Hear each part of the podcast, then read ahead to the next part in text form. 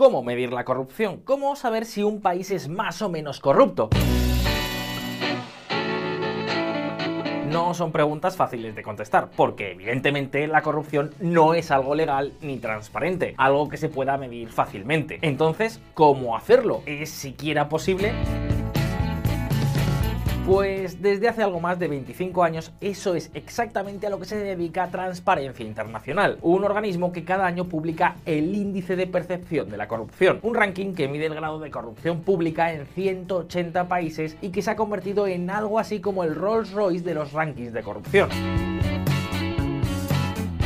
Pero ahora bien, ¿cómo lo hacen? Ya hemos dicho que eso de sumergirse en las catacumbas de la honestidad pública pues no es precisamente una tarea sencilla. Bien, básicamente preparan este ranking utilizando las fuentes de datos de un montón de instituciones internacionales que a su vez se elaboran consultando y encuestando a empresarios, profesionales y expertos de la materia. Y tiene sentido. Pensadlo un momento, si en un país hay corrupción, las personas que operan en ese sistema la tienen que conocer, ¿no creéis? Pero bien, ¿qué nos dicen todos estos datos? ¿Vivimos en un mundo más o menos corrupto? Pues amigos, al menos en materia de corrupción, no parece que estemos atravesando el mejor de los tiempos. Según el último ranking que acaba de publicar Transparencia Internacional, el índice de percepción de la corrupción 2019, más de dos tercios de todos los países del planeta no muestran mejoras claras en su lucha contra la corrupción otras palabras, que eso de luchar contra los sobornos, las coimas, los sobres, las mordidas, es algo que parece más pasado de moda que regalar flores en una primera cita. Pero dicho esto, amigos, hay dos grandes preguntas a las que tenemos que responder. ¿Cuáles son los países menos y más corruptos del planeta? Así que, al grano. Si os parece, comencemos por la mejor cara para pasar luego a la parte más sombría y oscura de las miserias humanas. Atentos.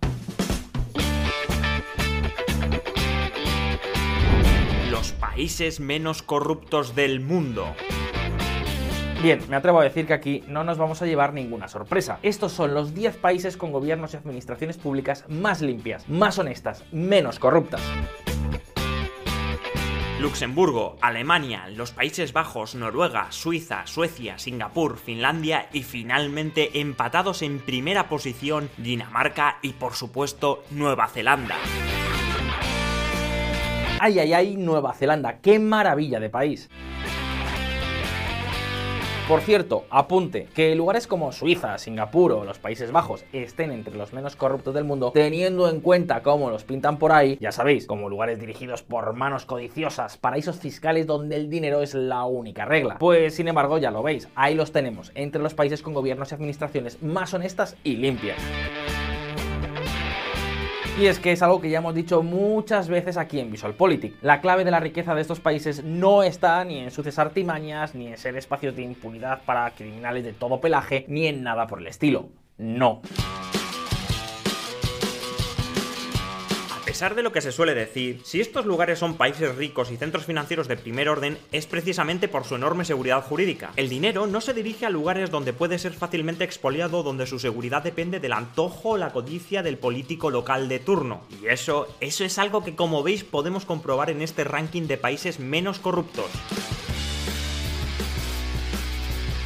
Pero no nos desviemos. ¿Qué explica que estos sean los países menos corruptos? ¿Tiene acaso algo que ver con la genética o con la forma de ser de las personas? ¿Acaso en estos países no existe la corrupción? Pues no, ni de lejos.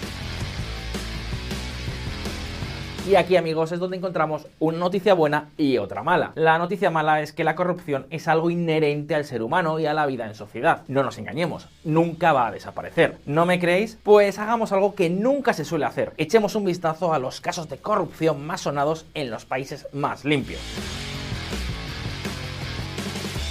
Porque amigos, los países con mejor puntuación en este ranking no son ni mucho menos impunes a la corrupción. Ahí tenemos por ejemplo el caso de Islandia. En noviembre del 2019, una investigación reveló que el grupo Samherji, una de las empresas de pesca más importantes del país, aparentemente se dedicó a sobornar con millones y millones de dólares norteamericanos a políticos en Namibia para conseguir cuotas de pesca más grandes. La islandesa Samherji abandona Namibia tras el escándalo de los sobornos. La medida se anuncia mientras los exministros de Justicia y Pesca de Namibia continúan encarcelados. Para llevar a cabo sus planes, los islandeses crearon compañías fantasmas en lugares como Dubái, Mauricio, las Islas Marshall, para canalizar desde allí un dinero que en muchos casos terminó en las cuentas de un banco estatal noruego.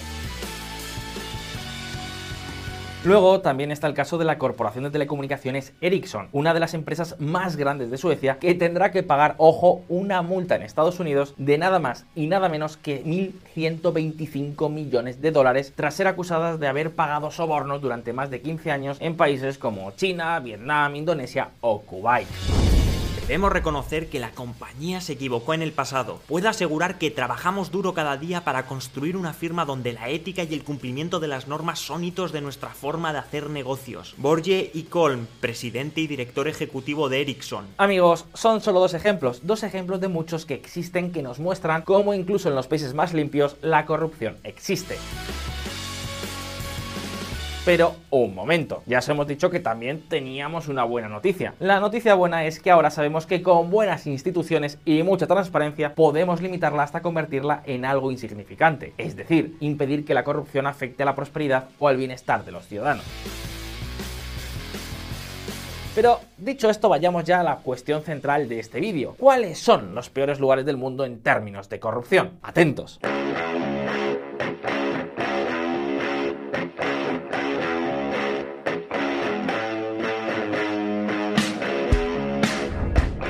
Países más corruptos del planeta. A ver, vale, aquí el ranking está disputado, está muy reñido, mucho más reñido que una final entre River y Boca. Pero con todo esto son los 10 peores clasificados. En décima posición encontramos a Libia, un país devastado por los enfrentamientos locales y controlados por milicias que no dudan ni un segundo en poner la mano para gestionar o permitir cualquier cosa. Para que os hagáis una idea, en este país en ocasiones tienes que pagar una coima, un suplemento, hasta para comprar el pan. Y es algo que tiene sentido. Sí, veréis, me explico, no se me ha ido la cabeza. En este tipo de países que viven semejantes escenarios, los mandamases toleran la corrupción abiertamente, no solo porque ellos mismos se llenan el bolsillo, sino también porque en cierto modo las coimas sustituyen en buena medida los salarios. Pero sigamos, en novena posición, Corea del Norte. Puede que te sorprenda, pero en Corea del Norte el mercado negro y el uso de divisas internacionales como el yuan o incluso el dólar estadounidense se han popularizado. De esta forma, los funcionarios públicos tienen un perverso incentivo, cobrar de forma generalizada sobornos habitualmente en moneda extranjera es que ya no es que sus salarios sean miserables, que lo son, sino que para acceder al mercado negro o a los mercados extraoficiales de los que ya os hemos hablado aquí en VisualPolitik necesitan divisas, así que no dudan en poner la mano. Y el gobierno en gran medida hace la vista gorda. ¿Por qué? Pues porque al fin y al cabo estamos hablando de su gente. En Corea del Norte hay que pagar sobornos hasta para ir al médico. El octavo puesto es para Afganistán. Sobran comentarios. Es un país caótico donde el gobierno resulta inoperante y que durante los últimos 15 años se ha especializado en dos cosas, en dos tipos de negocio. Saquear los fondos destinados a la reconstrucción por los Estados Unidos y otras potencias internacionales y cultivar amapolas con las que fabricar narcóticos. Más sorprendente y al mismo tiempo sangrante resulta el caso de Guinea Ecuatorial, el séptimo clasificado en esta deshonrosa lista. Guinea Ecuatorial, amigos, es el país africano con el PIB per cápita más alto. Con algo más de 22.000 dólares en paridad de poder adquisitivo, se sitúa incluso por encima de Argentina y aún podría ser mucho más alto. Guinea Ecuatorial es un país de poco más de un millón de habitantes rico en petróleo, gas y otros recursos naturales. Sin embargo, a pesar de todo ello, la inmensa mayor parte de la población vive en la más absoluta miseria. El motivo, el país está dirigido por un régimen, el de Teodoro Obiang, que además de despótico es insaciable y por cierto, muy amigo de muchos políticos españoles. Yo creo que la democracia es un acto en el que se respeta la libertad de las personas. El caso es que mientras la élite disfruta de todo tipo de lujos, acumula miles de millones y derrochan otros tantos en proyectos absurdos, la mayor parte de la población simplemente lucha por sobrevivir. Y como os podéis imaginar, en un lugar así, el dólar pues cuenta más que cualquier norma establecida. En fin, continuemos. La sexta posición es para Sudán y la quinta, la quinta es para Venezuela. Por supuesto, Maduro y sus compinches de la narcodictadura bolivariana no podían faltar en este ranking. Cuarta y tercera posición son para Yemen y Siria respectivamente, dos países con una situación similar a la de Libia. En escenarios de guerra, la corrupción se consolida como sustituto en gran medida de los sistemas de pagos y precios habituales. En estos países, amigos, la lealtad de los soldados, los guerrilleros y los funcionarios públicos no se compran con leyes, sino con dinero. Es una especie de sálvese quien pueda. Ya en lo más alto del ranking, en segunda posición, encontramos a Sudán del Sur, el país más joven del mundo. Alcanzó su independencia plena en el año 2011 y lo hizo con el apoyo de la comunidad internacional y con la capacidad de exportar más de 350.000 barriles de petróleo cada día. En ese momento las expectativas parecían buenas, sin embargo apenas tardó dos años en ser devorado por una cruenta guerra civil. Hoy se ha convertido en el último miembro del selecto club de los estados fallidos. Para que os hagáis una idea, el desastre es tal que su capacidad de extraer petróleo se ha reducido en un 50%. Y por último, en primera posición, el país más corrupto del mundo, Somalia, un clásico entre los estados fallidos, un país desestructurado que se convirtió en el último gran refugio de los piratas. Amigos, este es el top de los países más corruptos de la Tierra. Y sí, ya sé lo que muchos estáis pensando, especialmente los que nos veis desde el otro lado del charco. Enrique, no estoy de acuerdo. ¿Cómo no va a estar mi país entre los más corruptos? Y eso, eso nos lleva a hacernos otra pregunta. Según este ranking, ¿cuáles son los países más corruptos de América Latina? ¿Qué otros países siguen a la Venezuela de Nicolás Maduro?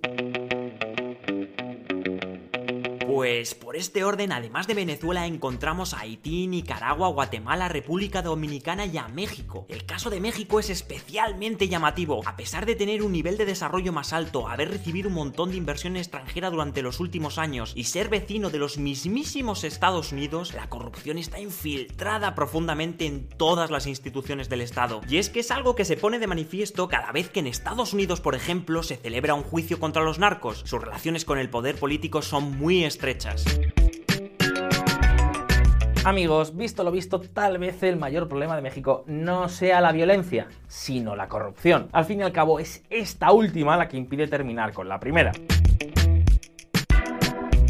En fin, así están las cosas. Pero un momento antes de terminar. La evidencia nos deja algunas recomendaciones si realmente se quiere atajar la corrupción pública. Por ejemplo, con los datos en la mano, parece claro que con un mayor nivel de transparencia, también en la cuestión de los lobbies, donde el problema más importante no es que existan, sino que no haya transparencia. Con un estricto control de la financiación de las campañas electorales, con más separación de poderes y con una mayor participación de la sociedad civil, la corrupción puede reducirse a toda velocidad. Ese es el reto y es algo posible de conseguir. Pero de todo esto hablaremos largo y tendido en otra ocasión. Muchas gracias una vez más por estar ahí. Un saludo y hasta la próxima.